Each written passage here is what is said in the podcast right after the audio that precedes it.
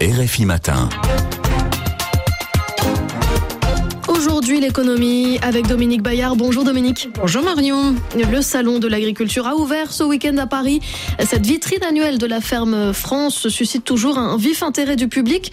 En revanche, la profession a le plus grand mal à séduire de nouveaux candidats.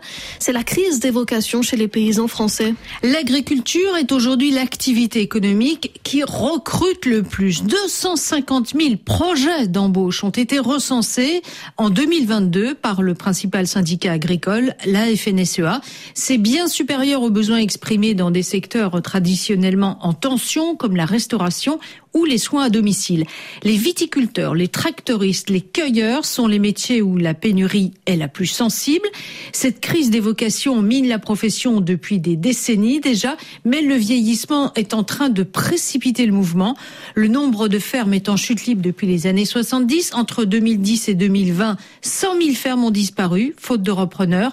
40 000 emplois se sont euh, volatilisés dans ce sillage et cela n'est pas prêt de s'arrêter. Autant seront engloutis d'ici 2030. À cette date, la moitié des agriculteurs aujourd'hui en activité seront en retraite et seulement un sur trois a déjà trouvé un successeur. Et alors pourquoi le renouvellement des générations ne fonctionne plus comme par le passé? Eh bien, le modèle de la ferme familiale est à l'agonie. Le chef d'exploitation, euh, secondé par son épouse, souvent bénévole, épaulé puis remplacé par l'un de ses fils, est une espèce en voie de disparition parce que le monde rural, comme le reste de la société française, aspire à une autre vie. Les femmes veulent un statut, une activité indépendante et les enfants sont de moins en moins motivés par un métier chronophage, incertain et, il faut le dire, mal payé. En l'absence d'héritiers, les fermiers vendent souvent leur patrimoine, leur terre à un voisin pour entretenir des exploitations euh, aux surfaces augmentées. Les nouveaux fermiers recourent davantage à des salariés. La disparition progressive du modèle de la ferme familiale bouleverse l'organisation du travail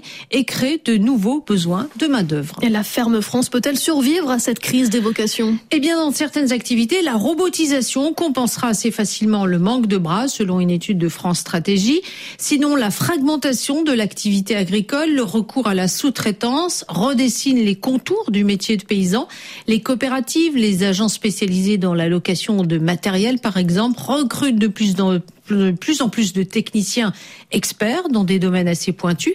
Ces nouveaux salariés agricoles sont de plus en plus nombreux et ils sont parfois tentés par le retour ultérieur à la ferme.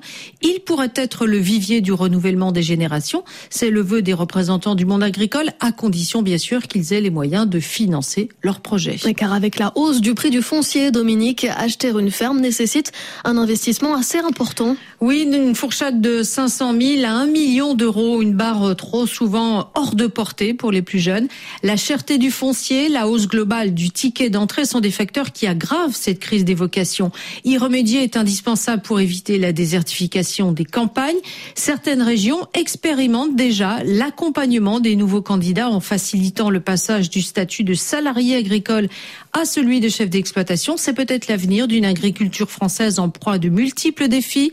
Sa production est encore la première en Europe en valeur, mais elle est confrontée à une concurrence internationale de plus en plus rude, y compris au sein de l'Union européenne, et de plus en plus soumise aux aléas du climat. Aujourd'hui, l'économie signée Dominique Bayard.